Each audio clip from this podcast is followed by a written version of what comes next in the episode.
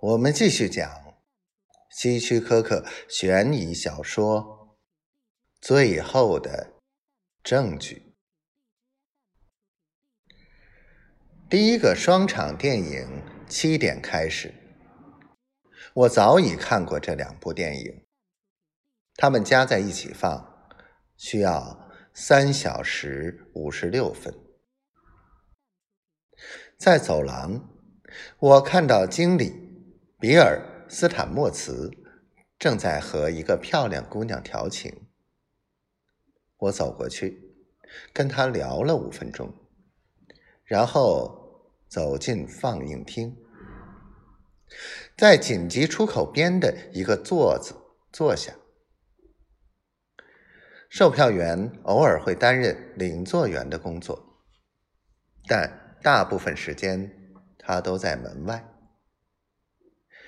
还差十五分八点时，我环顾四周，一小部分观众坐在中央，正聚精会神的看电影，看不到工作人员。我悄悄的从紧急出口溜出去，从口袋里掏出一张卡片，插进门缝。这样门就不会关上，保证我能再次进来。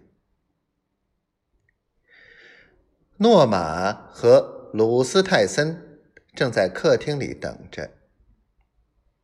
泰森显得很不安，他时不时紧张的看一眼我的脸，好像那是温度表一样。诺玛很沉静。我在出让证书上签了字，泰森作为证人也签了字。诺玛递给我一个装满钱的手提包，我没有费神去数钱。泰森拿出一份证券清单，诺玛递给我几张纸。那是我要求的统计单据。我粗略的翻了一下，把它们折起来，放进上衣口袋。